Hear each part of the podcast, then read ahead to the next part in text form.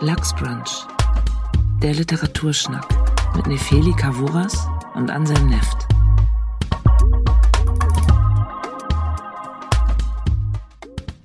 Hallo und herzlich willkommen zu unserer 39. Folge Lachsbrand. Hallo Nefeli. Hallo Anselm. Wir haben diesmal sehr farbenfrohe Bücher mitgebracht, finde ich. Ja, ein sehr blaues und ein sehr gelbes. Ich glaube, die Saisonfarbe bei Büchern ist blau seit Ja. ein paar Monaten. Ich habe irgendwo in einem sozialen Medium ein Posting gesehen, da stand von einem Buchladen. Ich weiß den Titel nicht mehr, aber das Cover war blau und dann lagen nur blaue Cover in der Auslage und dann konnte man sich da was aussuchen. Ähm, August Blau oder August Blau von Deborah Levi. Das hast du mitgebracht. Genau. Stelle es vor, das werde ich tun. bevor ich weitere sauspannende Posting-Geschichten erzähle. Ich habe übrigens. Ähm, Nein! also, Augustblau von äh, Deborah Levi. Äh, es geht darin, ähm, in diesem schmalen Buch, das hat auch nur 170 Seiten und ist beim ähm, Aki Verlag erschienen, was ein Imprint vom Kamper Verlag ist.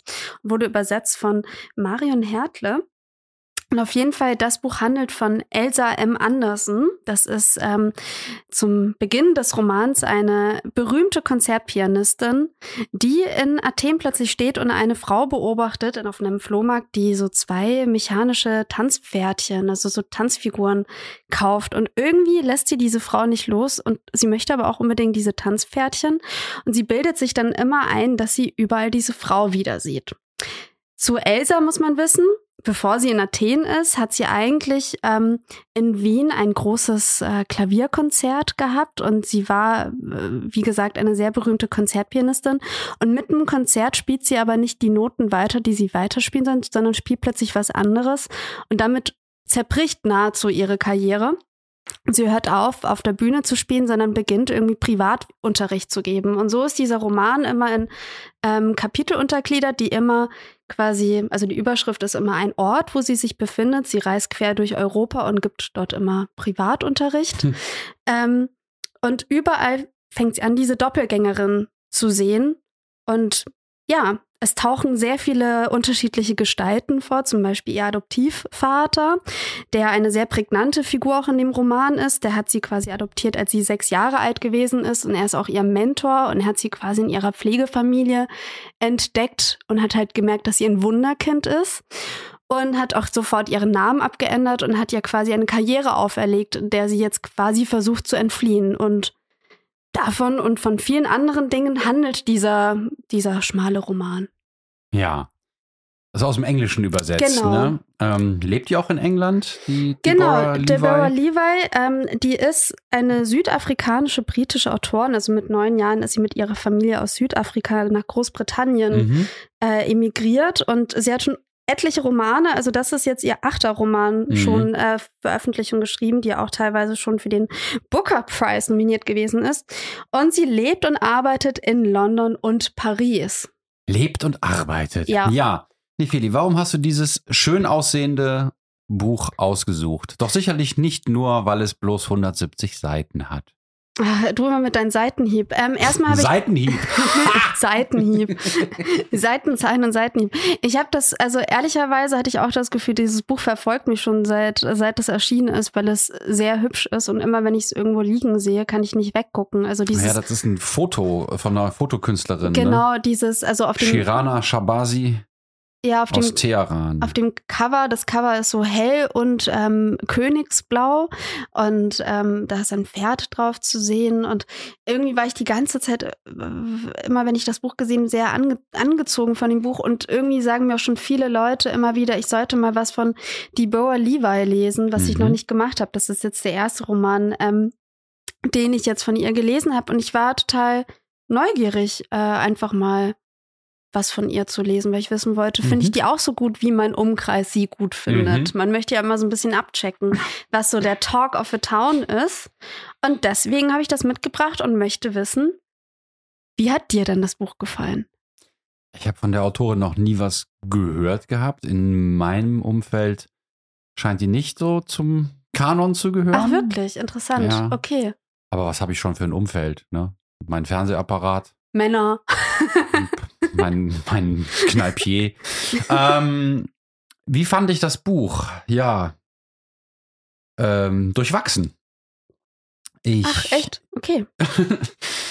ähm, ich habe das einerseits gerne gelesen und mich auch darauf gefreut, es weiterzulesen.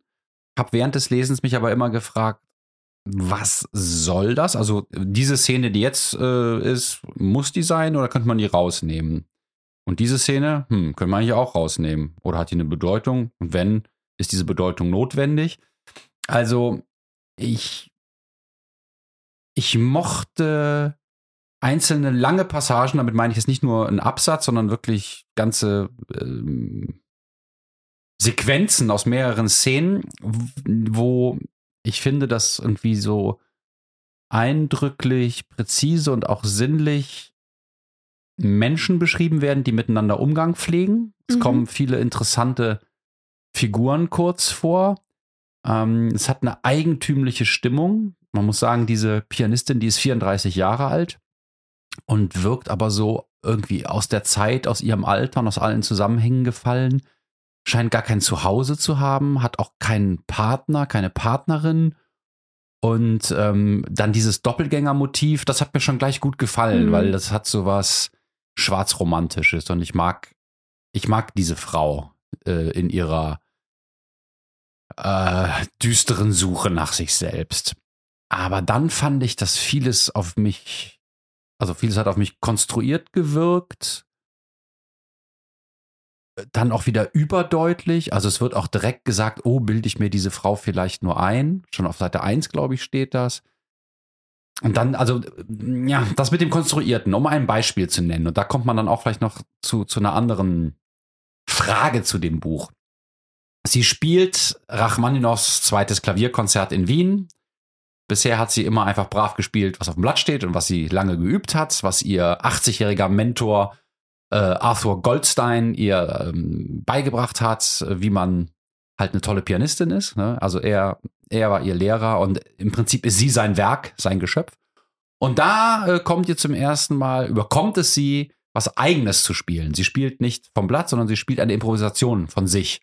Und der Dirigent ist natürlich in tausend Nöten, weil das Orchester weiß jetzt nicht, was es machen soll. Die spielen einfach irgendwie weiter und sie spielt aber was anderes. Und er dirigiert weiter. Und das Orchester übertönt sie im Prinzip. Und nach zwei Minuten und zwölf Sekunden hört sie auf und geht von der Bühne. Und ähm, danach wird so getan, als sei jetzt ihre Karriere ruiniert. Und ich finde das nicht glaubwürdig äh, sie könnte einfach weiterspielen. Also weißt du, wenn, wenn ein großer Star einmal einen riesen Patzer hat, dann steht da was Lustiges in der Presse, dann sagt man irgendwas und dann macht man weiter.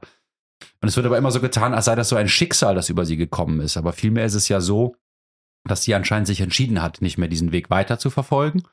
Und natürlich verstehen wir recht bald, ah, eine Frau, die ähm, von einem Mann geprägt wurde in einem Männerbetrieb wie der klassischen Musikszene, die ein Stück von einem Mann spielt, findet jetzt zum ersten Mal ihre eigene Stimme und spielt ihr eigenes Stück, aber das ganze Orchester übertönt sie und sie fliegt so aus diesen Zusammenhängen raus und das ist gleichzeitig irgendwie ein großer Verlust an Karriere und Zukunftsmöglichkeiten und gleichzeitig der Beginn ihrer Selbstfindung. Und ja, ich glaube nicht, dass das so äh, mit der Realität viel zu tun hat im, im Musikbetrieb. Ähm, und ich finde, es ist so ein bisschen stark metaphorisch aufgeladen. Wenn es dabei aber geblieben wäre, wäre es ja okay, aber es kommen so einige Sachen dieser Art, die ähm, das Buch für mich thematisch überfrachten. Also das Doppelgängermotiv, eine Identitätssuche, die Mentorengeschichte mit Arthur Goldstein, der dann im Sterben liegt, dann besucht sie ihn. Dann die Geschichte von ihrer Herkunft. Also ihre Mutter hat sie ganz früh einfach weggegeben. Da war sie in so einer Pflegefamilie in Ipswich, irgendwo in, in äh, England. Äh, mit sechs Jahren entdeckt sie dann zufällig dieser Arthur Goldstein da irgendwie auf dem platten Land, was aber nachher noch erklärt wird, wie er sie überhaupt finden konnte. Erzähl so. doch nicht den ganzen Roman nach. Nee, aber das sind ja nur einige wenige Facetten. Mhm. Ich könnte jetzt hier noch, noch acht weitere äh, Sachen erzählen und das ist für 170 Seiten meiner Ansicht nach zu viel. Ich finde, das Buch ist nicht fokussiert. Ähm, ist sehr interessant, äh, von den Themen her. Es ist sehr interessant, ähm, auch Sachen nachzurecherchieren, weil da ganz viel intertextuelle Spielereien drin sind. Also da können wir gleich noch drüber reden. was sich die Autorin so alles ausgedacht hat. Die Sprache ist scheinbar einfach, aber doch auch mit, mit so einer gewissen Prägnanz und mit starken sinnlichen Eindrücken. Driftet aber dann auch zwischendurch in den Kitsch ab, finde ich. Und die Dialoge wirken auf mich teilweise sehr unnatürlich. Und ich würde als Fazit sagen, ein interessantes, intellektuelles Buch mit vielen Themen, das sich gut lesen lässt, aber das mich nicht dazu verleitet, ähm, andere Bücher von Deborah Levi in die Hand zu nehmen. Schau nicht so traurig, Nefeli. Ich habe einfach gesagt, was ich denke. Du enttäuscht mich. Ja, vielleicht bin ich zu dumm nein, für das nein, Buch. nein, nee, gar nicht. Ich, ähm, äh, ich, ich kann vieles nachvollziehen. Mir ging es tatsächlich gar nicht wie dir. Ich fand das sehr gut. Mhm. Also ich fand das äh, richtig, richtig gut. Ich habe das sehr gerne gelesen mit einer ähm, ähm, großen Begeisterung. Ich habe mich am Anfang schwer getan, weil ich äh, manchmal, also es beginnt ja mit dieser Beobachtung, wie die Frau, äh, diese Doppelgängerin, diese, diese Tanzpferde kauft. Und da fand ich irgendwie die, die Beschreibung, wie diese Frau dann diese Tanzpferde dann bewegt. Dann geht es darum, dass dann der Schweif so gehoben werden muss und so. Und das war mir alles sehr beschreibend erzählt und fast wie so eine ähm, Bedienungsanleitung. Und das hat mich genervt. Dann dachte ich, oh Gott, hoffentlich bleibt das nicht so.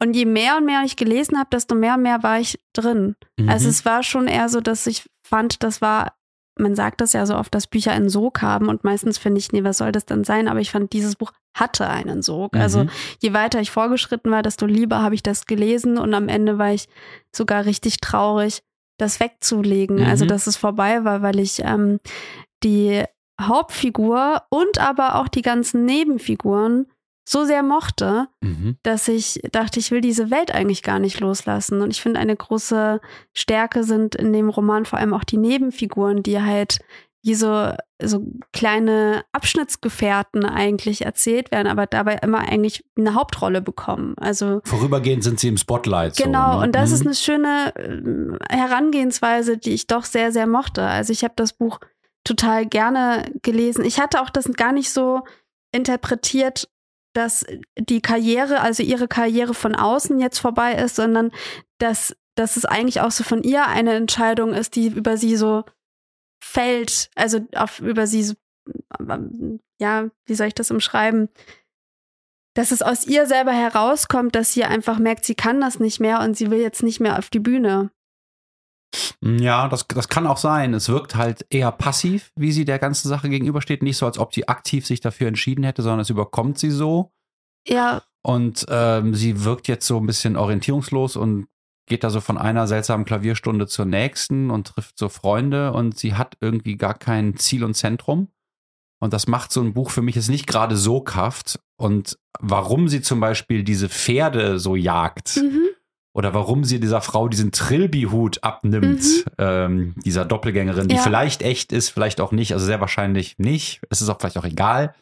Äh, das erschließt sich dann so äh, erst im letzten Drittel ein Mhm. bisschen und bis dahin muss man das einfach so schlucken.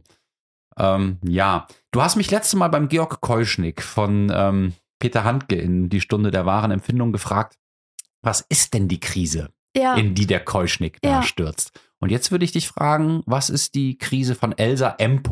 Anderson? Aus deiner Sicht. ähm, Sie färbt sich auch die Haare blau. Das nach, ist dem, die nach dem eindeutige Debakel in Krise. Wien. Ja. Nee, davor. Sie werbt Ach ja, sich sie geht schon mit den genau, blauen Haaren zu dem Konzert. Bühne, Stimmt, das, schon, wo, da fängt es schon an. da sich- fängt's schon an. Ja, Ähm, es ist ein, ein, ein Auslöschen der eigenen Ide- Identität, von der man nicht weiß, ist das überhaupt meine Identität oder habe ich eigentlich, hätte ich eigentlich ein anderes Leben bestimmt für mich gehabt? ausgelöscht wird sie durch was und wie, diese Identität? Nee, sie, sie löscht sich selber aus. Also sie, sie, sie ist, sie ist die berühmte Elsa Andersen, ohne dass sie eigentlich jemals die berühmte Elsa Andersen werden wollte. Sie heißt ja eigentlich auch gar nicht Elsa Andersen. Sie heißt eigentlich N. Und dieses Leben hinterfragt sie plötzlich und macht halt nicht mehr die Sachen, die Elsa anders machen würde, sondern macht halt mal gar nichts. Weißt du eigentlich, wie die Hauptfigur in Frozen heißt? Nein. Elsa. Warum weißt du das, frage ich mich. Und weißt du, wie sie ursprünglich hieß? N? Ja, Ernsthaft? weißt du, welche Haarfarbe sie hat? Blau. Echt? ja. Wow, wir sind einer ganz heißen Sache auf der Spur. Das wusste ich Aber ich tatsächlich glaube, das nicht. ist eine falsche Spur. Ich glaube, ähm, dieses, der Name Anderson ist interessant, weil ähm, Bibi Anderson hat die Figur der Alma gespielt in dem berühmten Film von Ingmar Bergmann Persona, wo es um ähm, das Doppelgängermotiv geht. Anhand Ah. von einer Frau, die ähm, eine berühmte Schauspielerin war, aber dann einen Zusammenbruch hat und nicht mehr spielen kann. Und das also- finde ich gut. Und solche, von solchen Mätzchen Ja, ja, äh, ist ja, das ja. Buch voll. Also da äh, es gibt viele Anspielungen und das ist auch spannend, wie das miteinander verbunden ist zum Teil. Also dieser Trilby-Hut, ich glaube, da gibt es einen Roman von ähm, so einen französischen Roman aus dem 19. Jahrhundert, der Trilby heißt. Da ist auch so eine Sache mit einer Frau, die eigentlich gar nicht gut singen kann, aber dann wird sie hypnotisiert und dann geht sie auf die Bühne und kann super singen Mhm. und dann ähm, äh, eines Abends steht sie wieder auf der Bühne, aber der Hypnotiseur unterstützt sie nicht und dann fällt die Karriere wieder zusammen und die hat auch immer so einen Hut auf und also ähm, für Leute, die gerne so rumrecherchieren in verschiedenen Texten und auch Filmen, vielleicht sogar Comics und Mhm. so und und und auch Musikanspielungen, ist das ein ganz, eine ganz reiche Fundgrube. Ja. ja, auch wenn man dieses Aber zweite. die Krise habe ich trotzdem nicht verstanden, die du erzählt hast, dass sie, sie ihre Identität auslöscht. Warum sollte das ein Mensch machen? Naja, nicht, dass sie, also, äh, auslöschen ist jetzt hart gesagt, aber sie lebt ja ein Leben, das, das sie nicht selber für sich ausgesucht hat. Also Mhm. Arthur hat ihr immer gesagt, was sie machen soll und sie Mhm. hat das immer befolgt und mit 34 und sie hat auch, was auch hinzukommt, sie ist ja adoptiert Mhm. von Arthur und sie hat davor bei Pflegeeltern gewohnt, aber sie kennt ja ihre eigene Mutter zum Beispiel auch gar nicht oder ihren leiblichen Vater auch nicht. Und Arthur hatte ja immer gesagt, du darfst in diese Adoptivakte auch reingucken, ich verwehre dir nichts, aber sie Mhm. wollte das ihr Leben lang nicht. Mhm. Und auf einmal ist sie an so einem Kipppunkt, wo sie merkt, irgendwas fehlt ihr, irgendwas möchte sie rausfinden und sie kann nicht mehr so weitermachen wie jetzt normalerweise. Aber dann ist es doch eher so, dass sie ihre wahre Identität sucht, als dass sie ihre Identität auslöscht. naja, das, was sie jetzt bis jetzt gewesen ist, Mhm. will sie halt nicht mehr Das machen. wäre die Persona, also die, Genau. die Maske, die sie Ja. bisher gesellschaftlich getragen hat. Und jetzt Ja. sucht sie ihr wahres Selbst. ja, Das wäre die Krise. ja, Wodurch die ausgelöst ist, wissen wir nicht, aber es fängt damit an, dass sie sich die Haare blau färbt. ja. Und ist es aber nicht so, dass irgendwie jeder Mensch geprägt wird von den Eltern und der Gesellschaft und dem, was Leute so von ihm oder ihr wünschen? Ähm, also, warum ist jetzt gerade bei ihr da das so dramatisch? Hast du da eine Idee? Findest du, dass es so dramatisch ist? Ja. Sie hat Selbstmordfantasien und sie äh, sagt Ja. einmal am Ende, dass sie jetzt im Wasser bleibt und so. Das ist schon eine Krise, eine existenzielle Krise. Und nicht alle Leute haben das Problem, dass Ja. sie sich umbringen wollen mit 34. Oder zumindest mit der Idee spielen. Und Mit der Idee und sie spielen, erscheint klar. auch nicht jedem von uns eine Doppelgängerin, die Mhm. äh, uns in Frage stellt und so. ne? Wobei sie als Person selber nicht eine, also sie ist eine äh, angenehme Leseweggefährtin. Also sie hat nicht was, was sehr dramatisch oder sehr.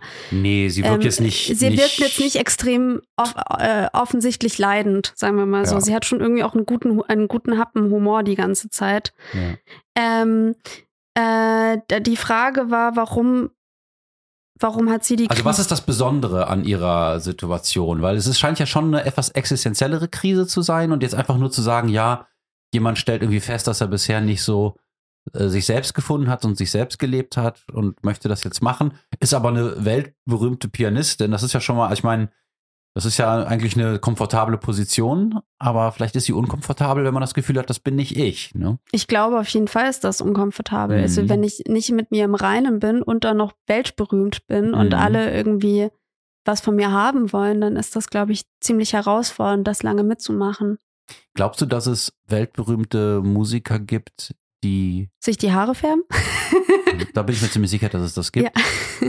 Nein, dass es weltberühmte Musiker und Musikerinnen gibt, die ähm,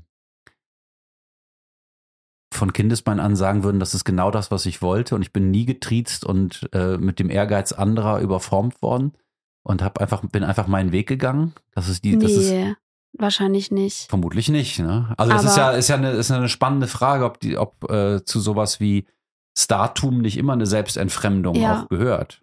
Und ich meine, wir kennen doch all die Geschichten von, keine Ahnung, Britney Spears rasiert sich den Kopf ab und ähm, oder auch, keine Ahnung, Taylor Swift verschwand für vier Jahre komplett aus dem Rampenlicht, weil sie Mhm. nicht mehr konnte. Also Mhm. ich finde das eigentlich schon realistisch, wenn man quasi berühmt ist und von Kindesbeinen irgendwie als Wunderkind Mhm. gelabelt wird ähm, und dann aber noch nicht mehr sowas wie eine Stabilität zu Hause hat. Also sie wächst ja nicht in einer Familie auf, sondern bei ihrem Mentor.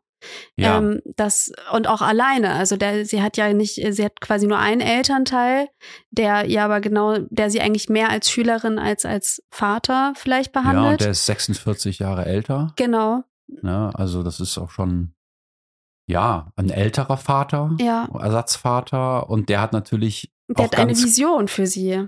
der hat natürlich auch ganz klare Ziele mit ihr, die nichts mit bedingungsloser Liebe zu tun haben, sondern er setzt sich ja selber ein Denkmal, wenn er sein ehrgeiziges Projekt mit ihr umsetzt. Das ist natürlich auch eine Form von Kindesmissbrauch, Ja. die, Also die äh, anerkannt ist weltweit irgendwie, weil man macht ja das Beste fürs Kind, aber Mhm. man macht das natürlich für sich. Und das äh, gibt es in großen Formaten wie Mhm. Star-Pianistin und in ganz kleinen Formaten, du wirst aber Ärztin. richtig. Ne? Und sonst, sonst bist du vielleicht nicht meine heißgeliebte Tochter oder so. Mhm. Nee, ich fand dieses Umfeld, was um Elsa herum erzählt wird, eigentlich schon sehr plausibel und nachvollziehbar. Also für mich war das jetzt nicht ähm, überraschend, warum sie das jetzt macht, was sie macht. Und ich fand das eigentlich auch ganz gut, dass sie dann so ähm, kleine persönliche Sachen dann sucht. Also wie eben diese ähm, ähm, Privatunterrichtssituationen. Also das muss man sich auch vorstellen. So eine Ja. weltberühmte Konzertpianistin setzt sich dann mit, mit Schülern Ja. zusammen und bringt denen Einzelunterricht bei. Das hat was Schönes, Intimes. Das ist Ja. irgendwie natürlich ein Riesenkontrast zu, ich bin im riesigen Saal und habe ein ganzes Orchester, das ich zu führen habe. Geht auch zweimal schief. Wir bekommen zwei solcher Unterrichtssituationen mit. Einmal Ja. ist es der so 13-jährige oder 11-jährige Markus Ja, mit C, der offensichtlich queer ist und der Vater möchte das nicht wahrhaben und sie sieht das sehr schnell und tanzt auch mit ihm und Mhm. lässt ihn irgendwie seine Persönlichkeit mehr leben und der Vater schmeißt sie dann ziemlich schnell raus. mhm. Das zweite Mal ist eine 16-jährige Französin namens Amy, die ein bisschen Konzentrationsprobleme hat und Ja. auch so ein bisschen kauzig und versponnen wirkt und die ihr dann anvertraut, dass der Arzt versucht hat, sie äh, sexuell zu belästigen, als sie noch kleiner war und dass ihre Katze sie verteidigt hat. ja, Und das sind ja auch, ja, fast so Stationen, wo es um, wieder um Selbstbestimmung, männliche Übergriffigkeit mhm. und so geht. Also fast ein bisschen parabelhaft dann, ne? Und für mich ist das so ein bisschen viel von solchen, ähm,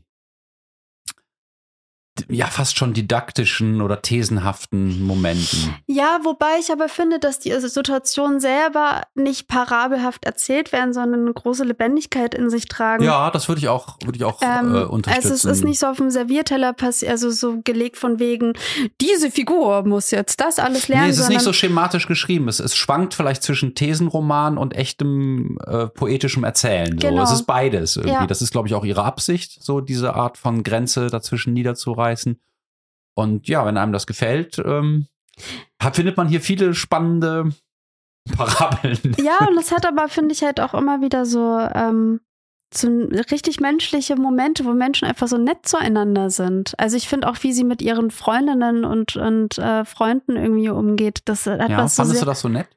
Ja, schon eigentlich. Also Interessant. Ja. wie sie bis ja also doch also na klar sie hat ihre äh, äh, sie hat ja auch ihre Ecken und Kanten ich finde sie schon irgendwie so sehr ein spezieller Mensch aber ähm, irgendwie fand ich dass dass der ganze Roman so eine ziemliche Wärme hatte Das finde ich interessant. Also warm fand ich weder sie noch den Roman. Also das, äh, aber ich, ich, fand es eher, eher entfremdet, entrückt, neurotisch, ähm, sehr, sehr heimatlos. Man merkt sehr stark und zunehmend während des Buches, dass sie ähm, einen ganz tiefen Mangel aus der frühen Kindheit mitgenommen hat, weil ihre Mutter sie einfach weggegeben hat, als sie noch ganz klein war.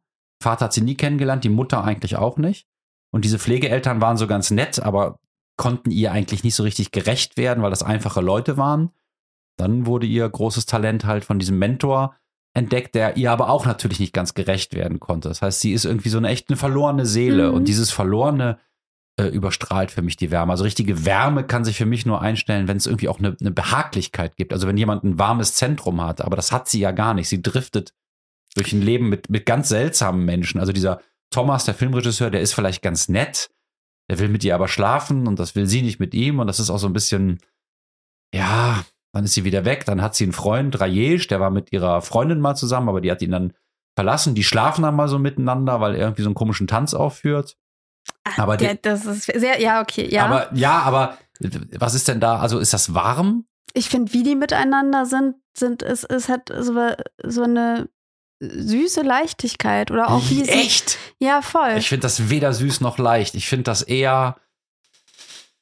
Ähm, ja, das, was ist das richtige Wort? Das ist auch nicht unbedingt schwer, sondern ich finde, es ist heimatlos und unverbindlich. Also sie ist in den Momenten mit den Leuten dann schon innig vielleicht oder baut schon in, in halbwegs einen Kontakt auf, aber weil sie selber gar keinen Kern hat, gar keine Identität, kann sie ja gar nicht, also mit, mit was sollen sich die anderen Menschen da verbinden? Mit wem? Und sie ist halt auch immer wieder weg. Sie ist mit keinem wirklich lange irgendwo zusammen. Ja, aber deswegen meine ich ja, dass in dem Moment, wo, ähm, wo, wo sie, also in diesem Roman gibt es ja nur wenige Figuren, die halt dauerhaft immer da sind, sondern meistens hat sie ja diese Stationen. Und wenn sie jemanden eine Aufmerksamkeit widmet, wie zum Beispiel bei ihren ähm, SchülerInnen, dann finde ich, entsteht da schon eine, eine ähm, sofortige Nähe oder so. Sie, sie, sie guckt die Menschen richtig an und, und verbindet sich ja auch mit denen. Also was wie, dass sie bei Amy dann halt auch sie zu dieser Katze befragt, die sie Ja, ja, beschützt ja. hat. Das also, stimmt. Sie, sie, sie ist nicht abwendend oder so. Sie ist auch nicht distanziert zu den Leuten. Sie ist eigentlich sehr, sehr schnell, sehr nah und dann ist sie halt wieder, zieht sie Genau. halt weiter. Ja, ja, das, das würde ich unterschreiben. Das, das kenne ich aus dem eigenen Leben, dass man, gerade wenn man nicht, nicht wirklich zu einer Beziehung, einer langfristigen Beziehung mit anderen Menschen fähig ist, dass man dann als Lehrerin, als Lehrer, als, als Kneipengesprächspartner sehr schnell in den anderen Menschen eindringen kann Ja. und, und auch sagen kann, was, was, was man so sieht. Ähm, von sich selber zeigt sie allerdings den anderen nichts. Es ist überhaupt kein, kein gleichberechtigtes, Mhm. kein gleichberechtigter Austausch. Und das ist für mich gerade ein Anzeichen für Beziehungslosigkeit, dass du Mhm. so eine, so eine intime Ersatzsituation erzeugst mit Leuten, wo das überhaupt nicht passend ist, wie deiner Klavierschülerin. Mhm. Ne? Also sie, im, im Prinzip lebt sie da Beziehungen kurz nach, aber natürlich nicht richtig. Ich finde es auch sympathisch, dass sie die Leute sieht und versucht, denen vielleicht sogar zu helfen oder den Eltern was Mhm. zu sagen, aber sie geht ja aus diesem Leben sofort wieder raus und muss überhaupt keine Verantwortung dafür übernehmen. Sie kann da Ja. alles sagen, sie kann auch das Leben von denen kaputt machen und ist dann halt wieder weg. Ja, macht sie halt So. nicht. Das weiß man nicht. Also Ja. ob das so, ob das so, ob das, was sie da jeweils tut, ob das da der Weisheit letzter Schluss ist. Aber sie ist nicht, sie ist jetzt keine finstere Figur oder so. Sie ist nicht böse. Sie meint das nicht böse. Ja. Sie will helfen, vielleicht. Ja. Und sie will halt in dem Moment schon da sein. Also ich habe schon Mhm. irgendwie das Gefühl, wir haben da jemand, der sich schon drum bemüht, die Situation nicht schlechter zu machen, als sie schon sind. Also ich finde, sie hat da schon auch irgendwie eine Empathie gegenüber den Figuren. Ja, also sie ist nicht, sie ist nicht kalt, das würde ich auch sagen. Wie fandst du es denn, dass die Corona-Pandemie immer wieder thematisiert wird, dass die Leute da Masken tragen, dass jemand einen Test macht, dass jemand mal Fieber kriegt und so? Ich fand das, ähm, äh, wenn man mir erzählt hätte, okay, und in dem Roman, äh, Roman erscheint jetzt der, die äh, Corona-Pandemie, hätte ich gesagt, oh Gott, ich habe gar keine Lust, was über die Pandemie zu lesen. Aber ich wurde an manchen Momenten fast ein bisschen nostalgisch, dass ich dachte, ach ja, so waren die ersten Wellen. Ach so, echt? ähm, Mich hat's gar nicht gestört. Ich fand sogar, äh, zum Beispiel, es gab dann einmal da, ähm, die Situation, dass dann auch erklärt wird, dass sie ähm, dass diese Desinfektionsmittel ja eigentlich ihre Hände kaputt machen und ihre Hände ja so wahnsinnig teuer versichert sind. ja. Das fand ich ein bisschen lustig, weil ich nie darüber nach, nachgedacht habe, dass Hän- Leute natürlich ihre Hände versichern und dann Ja. ähm, während der Pandemie natürlich aufpassen müssen, was für Desinfektionsmittel sie verwenden. Aber ich fand das eigentlich ganz gut. Also mir hat das als Nebenschauplatz ganz gut gefallen. Es ist natürlich auch viel, also wir kommen jetzt wirklich zu sehr vielen Themen. Ähm, ich habe in irgendeinem Interview mit von Deborah Levi gelesen, dass halt durch diese Pandemiezeit bei ihr so dieser Wunsch entstanden ist, ein, ein, eine Geschichte zu erzählen, die sich ein bisschen nach Endzeitstimmung anfühlt. Mhm. Und ich finde das das drückt sich auch durch diese Pandemie auch irgendwie Also so eine warmherzige. Endzeitstimmung. Eine warmherzige Endzeitstimmung. Naja, also es hat, es hat eine Endzeitstimmung. Ich meine, da ist jemand, der weiß, der hat eine riesige Karriere und ist super jung mit 34 Mhm. und bist an der Peak deiner Karriere. Ja. Das ist, das ist mega deprimierend. Was, Ja, was machst und du du danach? merkst dann, dass dieser Erfolg nicht das ist, was dich ausmacht. Genau, und dann ist noch eine Pandemie, also dann ist noch Du bist die. noch einsamer oder ja, so. ja, Mhm. also dann ist noch mal, dann da denkst du, eh, die Welt geht gerade unter. Also Aber ich, die Pandemie, also für mich ist das eine reine Behauptung. Ich merke nicht in dem Buch, dass sie deswegen irgendwie weniger Leute treffen kann oder nicht an öffentliche Orte gehen kann oder irgendwas. Also sie reist, mhm, das hat man in der Pandemie nicht gemacht. Sie ist mit, mit Leuten intim, die sie mal mehr, mal weniger kennt. Sie ist, ähm, sie besucht Menschen, sie gehen in Restaurants, sie sitzen in Cafés und Bistros. So, where's the fucking pandemic? ja, ja. Also Ich- für mich ist es, ähm, Gut, ich weiß jetzt auch nicht, in welcher Welle ist es für die Geschichte hat. völlig unerheblich. Ja, also ja, ja. Leider. Ähm, Also ich verstehe diese Idee, dass die Pandemie nochmal so besonders, also vielleicht auch so Krisen nochmal verstärken Mhm. kann. Das habe ich aber nicht gespürt, leider. Soll ich mal was vorlesen? Ja, gerne. Ähm,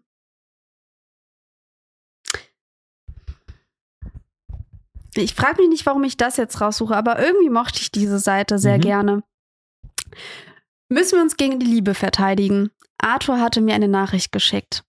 Jeden Tag, an dem ich dich nicht spielen höre, bringt mich dem Taubentod näher. Ich konnte nicht vermeiden, über die Taubheit und den Tod nachzudenken, während ich den Müll rausbrachte, immer noch schwach und angeschlagen nach den verweinten Stunden. Die Concierge, Con, wie heißt das? Con, Con, Concierge? Concierge. Concierge, danke, war Portugiesin. Sie lebte mit ihrer Familie in der Wohnung rechts vom Lift. Sie wollte wissen, ob ich mein Telefon gefunden hatte. Ich überspringe das jetzt mal ein bisschen. Ähm, aber äh, genau, sie blickte auf die Mülltüte in meiner Hand. Ihr Mann sei es, der sich um die Tonnen kümmere, sagte sie. Aber es sei wichtig, sie fest zu, zu knoten, weil es im Gebäude Mäuse gab. Aber Mäuse haben Zähne, sagte ich. Sie kommen rein, selbst bei einem festeren Knoten. Sie lächelte und schüttelte den Kopf. Ja, aber wir müssen ihnen das Leben schwer machen. Sie seien so selbstsicher geworden, sie pinkelten sogar in den Lift. Sie erzählte mir, dass sie in manchen der Wohnungen extra Putzschichten einlegte. Es gab reiche Menschen, die ihr sagten, dass die Pandemie allen klargemacht habe, wie wertvoll sie sei.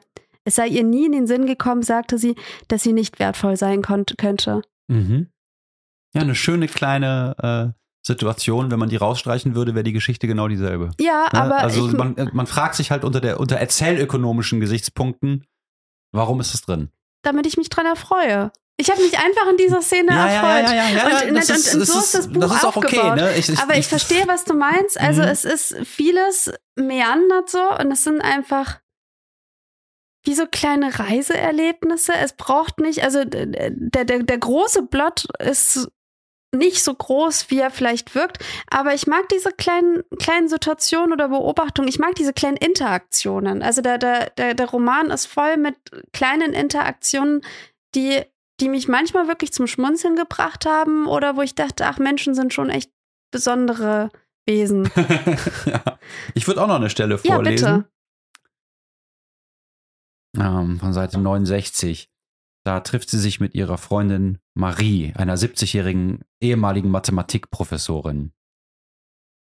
Jetzt bist du also silbern, sagte ich. Sie sagte mir, Silber repräsentiere die Person, die sie innerlich geworden war, bevor sie ihre Haare abgeschnitten hatte. Das ist meine Wahrheit, fuhr sie fort. Werden wir zu jemandem und machen uns dann daran, diese Person visuell umzusetzen? Ich habe die Evolution meines Lebens auf Erden akzeptiert, ich bin 70 Jahre alt. Klar, antwortete ich. Marie sagte mir, was sie von meinen blauen Haaren hielt. Du musst es dich selbst erschaffen, sagte sie. Das müssen wir alle, gab ich zurück. Meine Worte waren kleiner als meine Gefühle in diesem Augenblick. Ich hatte mein ganzes Leben lang nach diplomatischen Worten gesucht. Bin ich dann eine Diplomatin? Ist es nicht schon schwer genug, Beethoven zu spielen? Tatsächlich siehst du aber dünn und blass aus, fuhr Marie fort. Ich erzählte ihr, dass das Publikum für das Konzert, das ich in Wien vermasselt hatte, Erstattung verlangte. Eigentlich warst du Arthurs Geisel, sagte sie. Wie alle anderen wollte sie wissen, warum ich nicht zumindest am Konservatorium unterrichtete, wo ernsthafte Musiker und Musikerinnen von mir lernen wollten. Elsa, jedes Konservatorium der Welt nimmt dich mit Handkuss. Du würdest anständig bezahlt werden. Niemand versteht es.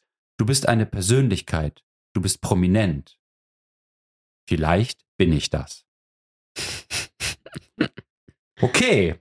Ich denke, ähm, man kann jetzt vielleicht noch erwähnen, dass das Buch recht zeitgeistig wirkt. Also es kommt FaceTime vor, es Ja. kommt die Corona-Pandemie vor, ähm, es, es kommt eine queere Person vor, es kommt eine lesbische Beziehung vor, es kommt ein Inder vor, mit dem sie mal kurz Sex hat. Es ist sehr divers aufgestellt. Ähm, man hat das Gefühl, Deborah Levi ist am Puls der Zeit geblieben. So, Aber das könnte dabei auch von einer sehr natürlich. 34-Jährigen geschrieben sein, das Buch, oder? Ja, auf jeden ne? Fall. Es wirkt, wirkt ähm, nicht, nicht altbacken oder so. Können wir noch kurz über das Doppelgänger-Motiv reden? Gerne. Ähm, ich habe noch irgendwo im Internet gelesen, dass die Bauer Levi äh, äh, zu Doppelgänger auch extra geforscht hat und äh, das interessant fand, dass es nicht so viele Beispiele für weibliche Doppelgänger gibt. Mhm. Ähm, und dass sie das eigentlich ganz gut fand, dass es, ähm, weil oft Doppelgänger in der Literatur dann Film etwas ähm, Angsteinflößendes haben und sie das eigentlich gut fand, dass es hier eine Doppelgängerin ist, vor der sich die Hauptfigur nicht fürchtet, sondern eher fasziniert ist. Eine Sehnsucht danach hat sie. Ich meine, sie verfolgt die Doppelgängerin und nicht Ja. die Doppelgängerin sie. Das fand ich eigentlich ein schönes Motiv. Also ich Ja. fand das süß, dass sie, nicht süß, ich fand es schön, dass sie selber diese Doppelgängerin sucht. Aber fandest du dieses, fandest du das mit der Doppelgängerin ähm, zu aufgesetzt oder wie, wie, wie, wie fandest du die Doppelgängerin? Ich mag das Doppelgängermotiv sehr gerne generell. Das ist ja eigentlich so in der, ja, in den Volkssagen oft so, wenn du deinen Doppelgänger siehst, dann lebst du nicht mehr lange. Das ist ein Zeichen deines nahen Todes. Bei den Germanen hieß das die Philia, das ist im Prinzip deine Seele, die du siehst. Und in der Romantik gibt es dann auch den Doppelgänger, der meistens zeigt, dass sich deine Identität auflöst und zerklüftet ist und auch der Tod drohen kann. Und hier ist es jetzt ähm, eine der genau wenigen weiblichen Doppelgängerinnen und sie stalkt nicht die Erzählerin oder die, die Hauptfigur, sondern andersrum. Die Hauptfigur ist der auf den Fersen und ähm, sorgt dann auch eigentlich so für so, so eine Externalisierung eines inneren Monologs. Also Mhm. die Fragen, die sich Elsa vielleicht selber stellt, kommen jetzt von dieser Figur. Und für mich ist das völlig egal, ob das eine Doppelgängerin ist oder ob wir einfach einen inneren Monolog haben. Ich finde die Doppelgängerin null wichtig. Hätte man Mhm. aus dem Roman rausnehmen können. So, es lädt, es ist sowieso einiges, es lädt das Ganze nur mit einer Bedeutung auf. Mhm. Ähm, ich denke auch eben bei der Stelle mit der Concierge und den Mäusen, da hat sich die Levi ganz bestimmt was bei gedacht. Das ist bestimmt in das Gesamtkonstrukt dieses Romans e extrem intellektuell eingewoben. Die könnte uns da bestimmt einen Vortrag drüber halten. Ich frage mich nur, ob ich diesen Vortrag unbedingt Hören hören, wollen will. Ja. Ich habe es Ja. auch ohne Vortrag gerne gelesen. Ähm, ja, ich mochte das Doppelgänger-Element als etwas, was ja nicht so richtig von der, von der Welt ist und nicht richtig real ist. Aber ich Mhm. fand es irgendwie so, ähm, ich, mo ich mochte das an, an der Figur Elsa, dass sie dafür empfänglich ist. Ja, das ging mir auch so. Also ich habe ja auch gesagt, ich mochte, dass da so eine, so eine schwarzromantische Heldin ist, so eine aus allen Zusammenhängen, aus allen Zusammenhängen gefallene, ähm, blasse Frau mit langen blonden Haaren, die bis zur Hüfte gehen, die irgendwelchen Phantomen nachjagt. Das finde ich super. Ja, Ich konnte nur die Faszination, die sie für die Doppelgängerin hat, nicht verstehen. ja. Weil die, ja, die ist genauso wie sie und läuft da mit so einem äh, 80-jährigen Mann rum, der genauso gut dieser Arthur Goldstein sein könnte und hat diese Pferdchen. Und es ist für mich nicht klar, was will sie denn von der? Und klar, ich kann mir nachher intellektuell erklären, Mhm. ah, sie ist auf der Suche nach sich selbst. Ah, diese Pferdchen stehen für was aus ihrer Kindheit, das ist ganz wichtig. Ah, sie, äh, sie äh, kann, sie ist selber so gespalten und zerrissen in sich. Aber das sind alles intellektuelle Zugänge. Mhm. Es ist kein emotionaler Zugang. Ich hätte das einfach gerne gehabt, dass ich denke, boah, geil, hoffentlich findet sie die Doppelgängerin. Wer Mhm. ist das? Oder was, hat- was, was hat diese Figur für ein geiles Kraftfeld? Mhm. Aber es war mir immer egal, ob die auftaucht oder nicht. Mhm. Und das fand ich schade. Und ähm, ich, ich mochte Amy, ich mochte Markus, den Kleinen Ja. mit diesen äh, Gänseblümchen auf den Schuhen. Ich Ja. mochte auch den zwielichtigen Arthur Goldstein und fand das auch gut, dass er nicht einfach nur so als ja, böser Mensch dargestellt ist, sondern als, als eine dreidimensionale Figur. Ich musste da ein bisschen an die Willem Dafoe-Rolle in Poor Things denken. Ich musste auch ne? total oft an Poor Wir haben Things ja denken. neulich Poor Things gesehen Ja. und Emma Stone kommt dann zu ihrem Schöpfer zurück Richtig. der dann auch so alt und krank da liegt und zu dem sie auch ein ganz ambivalentes Verhältnis haben muss, Ja. äh, zwangsläufig.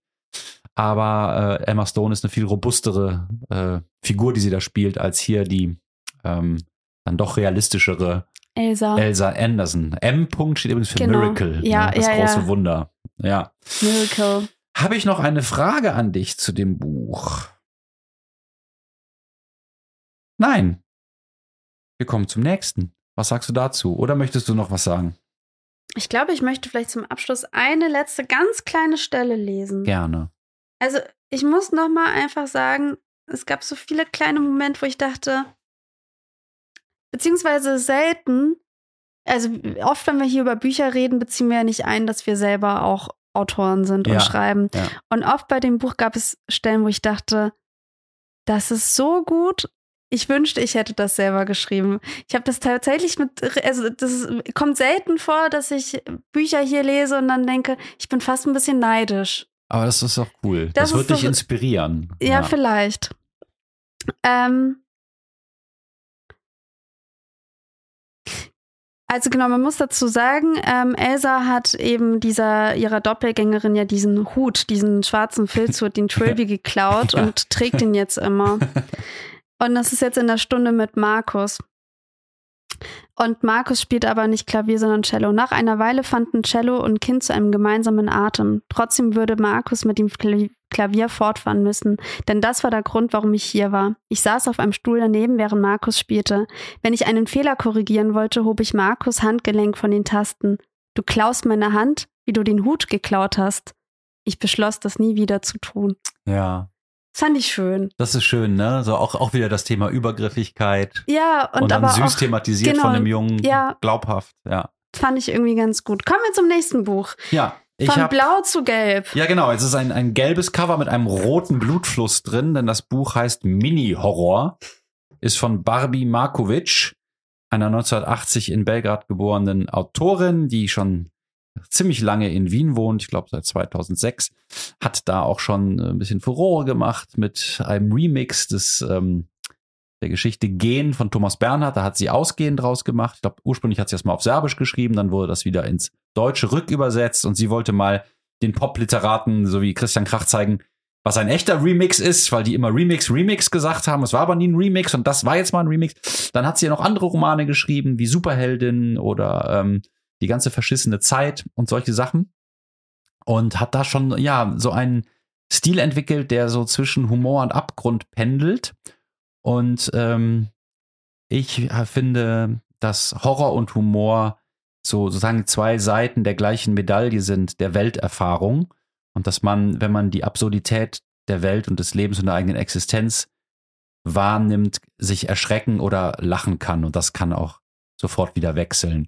Und sowas interessiert mich natürlich. Und ähm, ja, sie war 2007, ach Quatsch, 2017 auch in Klagenfurt, hat da einen Text vorgelesen, ähm, der auch diesen Stil von ihr hat, so, so irgendwo, dass man gar nicht weiß, ist das noch lustig oder ist das schon gruselig oder ist das noch gruselig? Und ähm, äh, jetzt hat Stefan Beuse, der hier auch schon mal zu Gast war, mit dem wir sehr schön über ähm, ein Buch seiner Jugend reden konnten, nämlich den Fänger im Roggen, ähm, uns äh, neulich nach einem gemeinsamen Treffen gesagt, ah, ähm, das Buch Mini-Horror fand ich so toll. Und dann habe ich mir das mal angeguckt und das dann hier vorgeschlagen. So ist die Hintergrundgeschichte. Und Jetzt soll ich vermutlich sagen, worum es da geht. Ja, bitte. Es geht um Mickey und Minnie, die ähm, ja nicht Mäuse sind und auch nicht in Entenhausen wohnen, sondern die wohnen in Wien und sind Menschen. Ähm, und es sind immer kleine Geschichten, so zwischen einer Seite und acht, neun Seiten, ähm, die aus ihrem Alltag erzählt sind und meistens ins Groteske kippen. Und es werden dann eigentlich so Themen eines jungen Paares des Mittelstandes verhandelt, die Netflix-Serien gucken und ähm, sich über Ernährung Gedanken machen und über einen moralischen Umgang mit Tieren, ähm, die sich die Haare mal blond färben und das geht fürchterlich schief oder die ähm, über ihre Rente nachdenken oder die einen alten Freund wieder treffen und feststellen, oh, der ist schon seit vier Jahren tot. Vielleicht bin ich ja gestorben und nicht der und jetzt bin ich auch schon tot und laufe hier rum. Äh, mal besucht sie mit ihm seine Familie irgendwo so auf dem Land, Steiermark oder was weiß ich, die so fürchterliche Krampusbräuche haben. Ich weiß nicht, ob du das kennst. Das sind solche Jungs, die sich dann so Masken anziehen und das ganze Dorf terrorisieren. Selber aber hier als voll weinerlich dargestellt werden. Das fand ich eine tolle Geschichte. Dann ähm, reist sie mal zu ihren Eltern zurück und wird da gleich lebendig begraben von ihrer Familie ähm, und mit Schuldzuweisungen äh, zugeballert und so. Ähm, ja, dann gibt's halt Geschichten, die, die äh, wirklich ganz kurz sind, wo es nur darum geht, dass man in Urlaub fährt und den nicht genießen kann. Oder dass man sich fragt, wenn man glücklich ist, äh, wann kippt das wieder und dadurch sofort wieder unglücklich ist.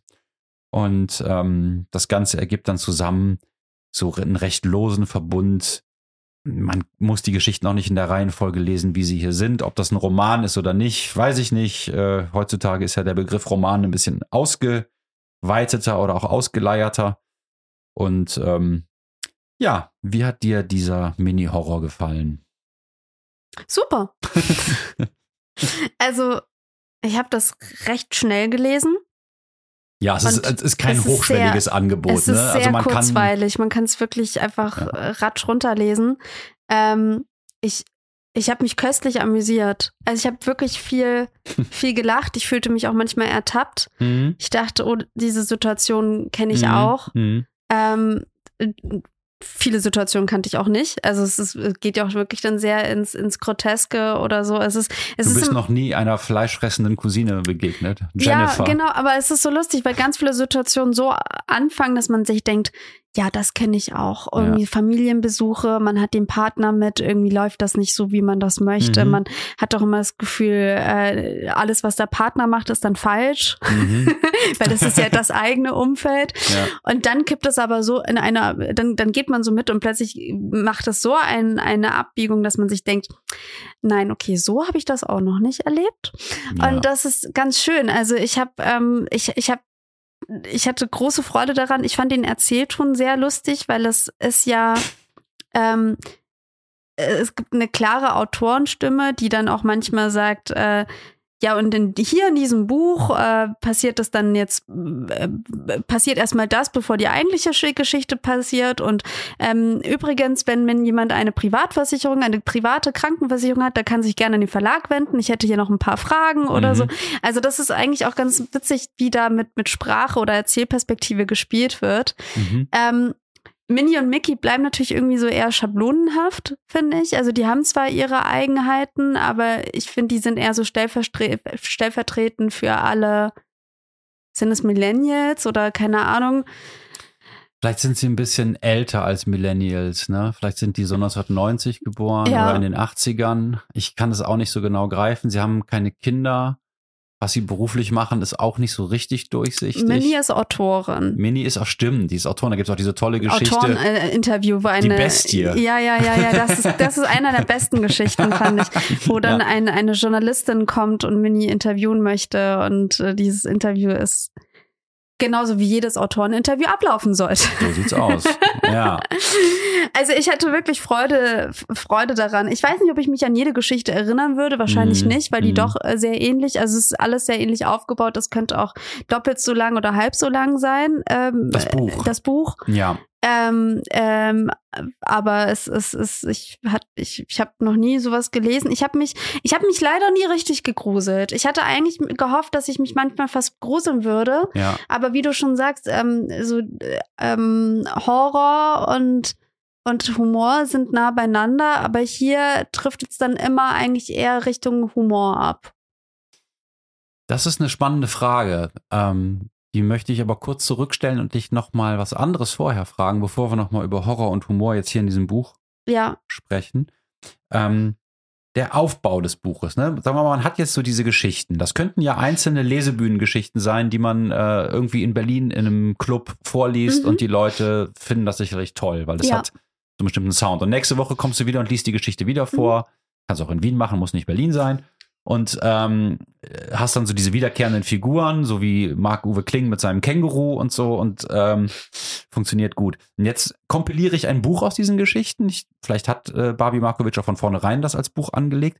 Und hast du das Gefühl, sie hat die Geschichten irgendwie super gut zusammengestellt? Oder würdest du sagen, ah, das Buch hätte vielleicht kürzer oder länger sein müssen oder ich hätte die Geschichten anders angeordnet oder es ist vielleicht egal?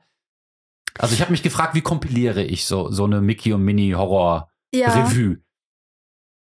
Ich habe mich einmal mittendrin gefragt, da sind Minnie und Mickey getrennt Ja. und dann zwei Geschichten später sind sie aber wieder zusammen oder ja. sind sie es einfach. Ist, da sieht ist, man, es ist nicht chronologisch. Genau, es ist null Ja. chronologisch. Weil was ich dachte, vermutlich auch ganz gut ist. Ja, ne? das ist eigentlich ganz gut. Also deswegen ist es nicht, die Geschichten beziehen sich auch nicht immer aufeinander, aber manchmal dann doch schon auch. meine Mhm. Es ich. gibt ein paar wiederkehrende Motive ja, ja, eher. ja, ja. Aber, Aber es ist ein bisschen willkürlich. Ja. Also ich hatte auch manchmal das Gefühl, mir würde. Ich hätte, ich hätte mir fast eine Zuspitzung gewünscht. Also irgendwas, dass es am, am es gibt ja zwei, es gibt ja zwei unterschiedliche ähm, äh, Formen von Horror in dem Buch. Einmal der Horror des Alltäglichen, also Mhm. Situationen, die alle kennen, und dann eine fleischfressende Cousine. Also so Äh, überhöhtes, überhöhtes. groteskes, monsterhaftes, ja. Und ich, aber vielleicht bin ich auch ein bisschen konservativ Mhm. in der Hinsicht, hätte mir eigentlich fast gewünscht, dass es, dass der Aufbau so wäre, vielleicht, äh, dass es sich zuspitzt von den Mhm. alltäglichen Horror rüber zum wirklichen Absurden. Mhm. Oder andersrum vielleicht sogar, andersrum wäre vielleicht sogar noch witziger gewesen, dass es von dem ähm, absurden Horror rüber zum alltäglichen Mhm. Horror rübergeht.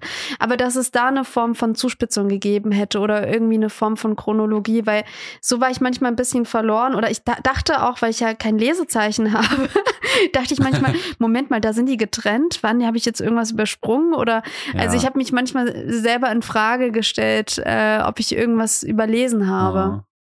Also das mit der Zuspitzung ist eine gute Idee. Ich habe halt gemerkt, dass ich die ersten drei, vier Geschichten super stark fand. Mhm. Auch sehr hart zum Teil und da schon noch diese Horrorelemente auch ein Unwohlsein mit sich Mhm. gebracht haben. Also wo sie da von ihrer Sippschaft lebendig begraben wird, das fand ich schon ziemlich unangenehm. Und auch diese Jennifer äh, fand ich unangenehm und auch dieses Krampus-Ding. Äh, also weißt du, so als als, als Frau mit Migrationshintergrund mit dem Partner dann so in so zu so einer Landbevölkerung kommen, die alles seit Jahrhunderten irgendwie immer gleich machen und dann reagiert, regiert da so eine männliche Gewalt, die aber gleichzeitig auch noch voll wehleidig ist, weil diese Monsterjungs sagen, ja, ihr könnt euch irgendwie alle hier kaputt schlagen, aber bitte zieht uns nicht an den Masken, dann besteht die Gefahr, dass unser Genick bricht oder bitte nicht irgendwie das Fell von uns anzünden oder so. Und ähm, das fand ich so eine ganz gute Beobachtung, so eine ganz unheimliche Atmosphäre. Und dann in der Mitte hängt das Buch für mich Ja. ein bisschen, wo ich denke, die Intensität des Anfangs wird nicht gehalten. Äh, Es wird auch ein bisschen beliebiger. Und am Ende fand ich, wurde es wieder stärker. Da geht es dann auch plötzlich so Richtung Internet und Verschwörungstheorien Mhm. und Gurutum. Also Mickey, Mickey wird Guru, fand ich eine super Geschichte. Ja, Wie er ja, irgendwie anfängt, nachher nur noch Melonen zu essen und so das war toll. und wieder so abdriftet und dann wieder zu ihr kommt. Also, ähm, Mhm. aber, aber dazwischen, sie hat das, glaube ich, ein bisschen so wie ein Konzert strukturiert, nach dem Motto, ich fange mit ganz starkem Material an und höre mit ganz starkem Material auf und dazwischen muss ich so ein bisschen die mittelguten äh, Geschichten packen. Und ich glaube, dass das nicht perfekt ist. So Ja, ja. Von der Anordnung. Von der Länge finde ich es gut. Ja, doch, ich, ich würde da, glaube ich, auch mitgehen. Ich fand auch dadurch, dass so die Geschichten eine Beliebigkeit hatten ähm, in der Chronologie, war es auch manchmal so, dass so die, dass es austauschbar war, was Mickey und was Minnie passiert. Ja. Also, dass die beiden auch als eigene Charaktere gar nicht so richtig unterscheidbar waren unbedingt. Ich habe das immer wieder mal versucht. Ich hatte schon ein Gespür für zwei unterschiedliche Wesen, aber das war nicht so stark, wie es vielleicht hätte sein können. Ob es das sein muss, weiß ich nicht, weil es ist ja auch so cartoonhaft. Mhm. Und vielleicht lesen wir mal was vor, damit man diesen Stil irgendwie ähm, ja sich vorstellen kann. Hast du was ausgewählt oder soll ich? Ich habe was Mal aus, reingreifen. Ich habe mehrere Sachen mir aufgeschrieben. Ich muss aber erstmal gucken, was das. Ähm, ähm, das ist eine Situation, die kennen wir doch alle. Darüber hatten wir auch kurz gesprochen auf dem Weg dahin. Mhm. Ordnung. Am Sonntag räumen Minnie und Mickey endlich auf. Nach einer anstrengenden Woche, in der beide kaum zu Hause waren, haben sich Geschirr, Wäsche und Müllhaufen gebildet. Dazu ist der normale Hausstaub gekommen und Schmutzablagerungen und Essensreste haben sich überall festgesetzt. In der Wohnung von Minnie und Mickey herrschen Chaos und Würgereiz und diese unangenehme Stimmung überträgt sich auf ihre mickrigen Seelen. Minnie und Mickey sind beim Putzen sehr wütend, weil sie bei jeder Handlung auf schlechte Gewohnheiten der oder des anderen stoßen. Sie entdecken einander in Gestalt von Haaren im Abfluss, Gestank auf Handtüchern, schlecht weggeräumten Putzfetzen, Stücken getrockneten Schlamms und ekeln sich vom Rachenzäpfchen runter bis zum Magenanfang. Plötzlich wird ihre sonst harmonische Beziehung ein Minenfeld, wenn Minnie merkt, dass Mickey schon wieder eine schleimige Mozzarella-Verpackung einfach im Waschbecken hat verges vergessen, verwesen lassen. Verstehe ich nicht, sagt Minnie. Wie kannst du nur? Was ich nicht verstehe, sagt Mickey, ist, warum du bei der Kaffeemaschine alles falsch wegräumst. Sieh dir das an. So kann man keinen Kaffee machen. Hm. Und so geht das dann weiter. Und ich finde irgendwie, ich, also das sind so kleine Sachen, wo ich denke, ja, der kleine Horror. ich lese auch noch was vor aus der Geschichte Mickey wird Guru.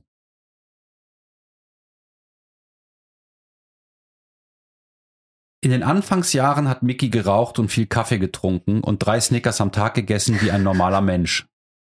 Dann hat er aber einen Virus erwischt, der ihn sehr geschwächt hat und der Husten wollte das ganze Jahr über nicht weggehen. Dank dieser Krankheit hat Mickey realisiert, dass er sterblich ist. Manche Menschen werden von der Tatsache, dass das Leben befristet ist, zu großen Taten inspiriert, aber bei Mickey ging es in eine andere Richtung. Seitdem wollte er das Unvermeidliche, den Tod, nur hinauszögern und widmete sich der Philosophie der Ernährung, um seinen Gesamtzustand zu verbessern. Nach seiner Krankheit hat Mickey aufgehört, Kaffee zu trinken.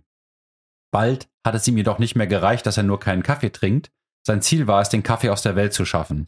Kaffee ist das schlimmste Gift, meine Liebe, sagte er in einem unerträglich herablassenden Ton zu Mini, für die Kaffee in der Frühe das einzige war, auf das man sich im Leben verlassen konnte. Sie hatte und hat nicht vor, darauf zu verzichten, nur weil Mickey verrückt geworden ist und eine neue Obsession entwickelt hat. Ich bin so sehr auf Minis Seite. wie drei Snickers wie ein normaler Mensch. Dieses, also da merkt man auch dieses Kommentierende der Erzählstimme ja. ab und an und das funktioniert für mich sehr gut. Ich für mich auch. Ich finde auch, dass die Geschichten nie zu lang sind, dass sie ein gutes Gespür für Timing hat, dass sie einen tollen Humor hat und dass es eine gute Idee ist, so Alltagsgeschichten und so Horrorstereotype oder auch fantasievollere Horrorsachen zu mischen. Und ich glaube, ja, das ist eine Autorin, der man eine Chance geben sollte. Das ist jetzt vielleicht nicht irgendwie die Mega-Weltliteratur, aber es ist einfach mal äh, was Erfrischendes, anderes und ähm, ein Angebot für, ja, ähm, Leute, die vielleicht sonst nicht so viel lesen, mal wieder ins Lesen reinzukommen. Ja, und es hat aber auch so Elemente vom ähm, das lustige Taschenbuch. Also nicht nur, dass sie Minnie und Mickey heißen, sondern immer Stimmt. dieses am nächsten Morgen, Punkt, Punkt, Punkt. Ja, oder zwei Wochen später und dann hin. Punkt, Punkt, Punkt. Ja, ja. Und das Wie bei diesen äh, eckigen Kästchen, genau. bei den genau. lustigen Taschenbüchern. Und das ist eigentlich eine ganz süße, ähm, ganz süße Idee. Also ich fand irgendwie die ganze, an sich die ganze Form finde ich richtig gut. Ähm, hast du dich gegruselt? Wie war der Horror? Du bist ja der Meister des Horrors. Ja, ich grusel mich ja leider viel zu, viel zu selten, viel seltener, als ich es gerne hätte. Ich habe mich am Anfang ein bisschen gegruselt und dann nachher lässt das ab. Es gibt aber noch mal nachher die Geschichte mit dem Kitzelmonster. Ja, die, die fand ich auch noch mal gruselig. Also da kriegt sie noch mal so ein so ein Drall ins Groteske äh, und sie hat da schon ein Talent für. Also ich würde schon sagen, ich kann mir vorstellen, dass sie auch Horrorgeschichten schreiben könnte. Ja, ja. Ich finde es auch gut, dass es Bonusmaterial gibt, einfach ohne Begründung eine Gastgeschichte von Mercedes Kornberger. Ja. Ebenfalls ohne Begründung äh, ein Mini-Rollenspiel von Thomas Brandstetter, ein Party-Rollenspiel. Übrigens, ihr, ihr äh, Roman davor war auch so ein, ja, so ein Science-Fiction-Rollenspiel. Da hat sie auch ein Rollenspiel gemacht, ja, ne? habe ich auch das, gelesen. Auf ihrer Homepage kann man auch einen Charakterbogen ausfüllen. Das äh, spricht mich natürlich auch alles sehr an. Und am Ende gibt es noch 105 weitere mögliche Horrors. Da hat sie nur so Skizzen. Die sind toll. Also, die fand ich richtig gut. mit zur Zeichnung. Einfach keine, keine kompletten Geschichten mehr, sondern einfach nur 38. Ein Loch öffnet sich und verschluckt Mini. Oder 35. Ein Opernsänger zieht in Minis und Mickys Haus ein. Das als große Geschichte. Du darfst ja auch noch welche aussuchen davon. Ähm, Moment. Minnie traut sich nicht mehr über die Welt nachzudenken und wird dumm. Oh nein. Es regnet für immer, ohne Unterbrechung. Oh Nichts wird jemals trocken sein, besonders Minis Haare nicht. Oh nein. Das kenne ich auch gut. Ja. Mickey wacht auf ohne Geld. Mickey wacht auf ohne Augen. das sind so geile Gedankenspiele. Ja. Dein Lachen kam auch gerade aus tiefster Seele. Ja, ich habe wirklich oft gelacht. Tiefen der Hölle. Mickey hat den Sommer nicht genossen. Es Ja. ist manchmal ein bisschen wie diese Conny-Hefte. Also so diese, ja, scheiße. Conny ich geht weiß, zur was Schule. du meinst. Ich weiß, was du meinst, ohne jeden Conny-Heft gelesen zu haben. Genau, Ja, Conny geht in die Schule und bricht sich ein Bein. Das Süße ist ja, dass die Figuren, also die sind schon,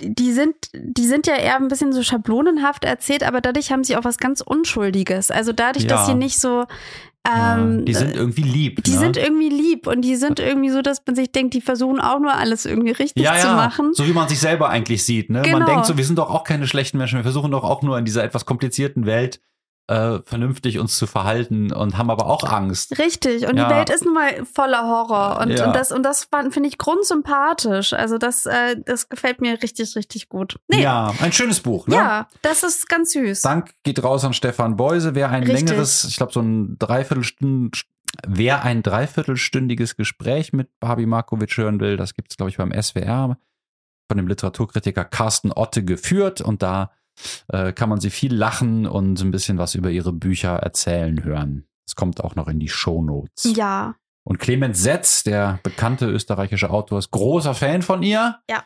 Und sagt, während wir anderen Autoren und Autorinnen noch so mit der Dresine auf eingefahrenen Gleisen unterwegs sind, ist sie schon mit dem Jetpack äh, am Start. Und über das Vorgängerbuch hat auch Sascha Stanisic geschrieben. Ich liebe das alles so sehr. Ich war lange nicht mehr so froh und traurig über ein Buch. Oh, Das ja, finde ich auch, sehr schön. Ja, also gebt ähm, Barbie Markovic eine Chance und ähm, lasst euch durchaus mal von dem sehr hübsch gestalteten Buch von Deborah Levi inspirieren und bildet euch eure eigene Meinung. Und ich möchte auch dazu einladen, dass man sich wirklich mal ähm, Rachmaninows äh, zweites Konzert, Klavierkonzert anhört. Also das, woran sie dann scheitert, weil Ja. das tatsächlich ein sehr eigensinniges Klavierstück ist, was ein bisschen klingt. Ich finde, das verbindet auch Mini-Horror und Ja. Augustblau ganz gut, weil es klingt wie ein Monster, das in Bewegung ist. Das hat was Ja. sehr Lebendiges irgendwie. Also Ja. was düster, Lebendiges und Monster, das sich so langsam auftut. Ich, Ich glaube, das, war ein großer Erfolg von das, das ihm. war toll. Das war toll. Ja, Hab ich gern und, das, und gehört. seine erste Symphonie, die er komponiert hat, war nämlich ein Misserfolg und danach Oh. wollte er eigentlich gar nicht mehr komponieren. Und Alles, hat dann alles eine ist. Hypnosebehandlung über sich ergehen lassen. Ähnlich wie die junge Frau aus der Geschichte Trilby, die dann wieder singen konnte, konnte er dann wieder komponieren und hat dann dieses, äh, dieses zweite Klavierkonzert rausgehauen. Ich würde sehr gerne einen Lektüre-Schlüssel zu August Ja, Blau lesen. Könnte, ich glaube, das könnte. Reklam, Reklam-Lektüre-Schlüssel dazu das, rausgeben. und das ist dann Wir haben bestimmt das nur Buch. die Spitze des Eisbergs hier angetippt.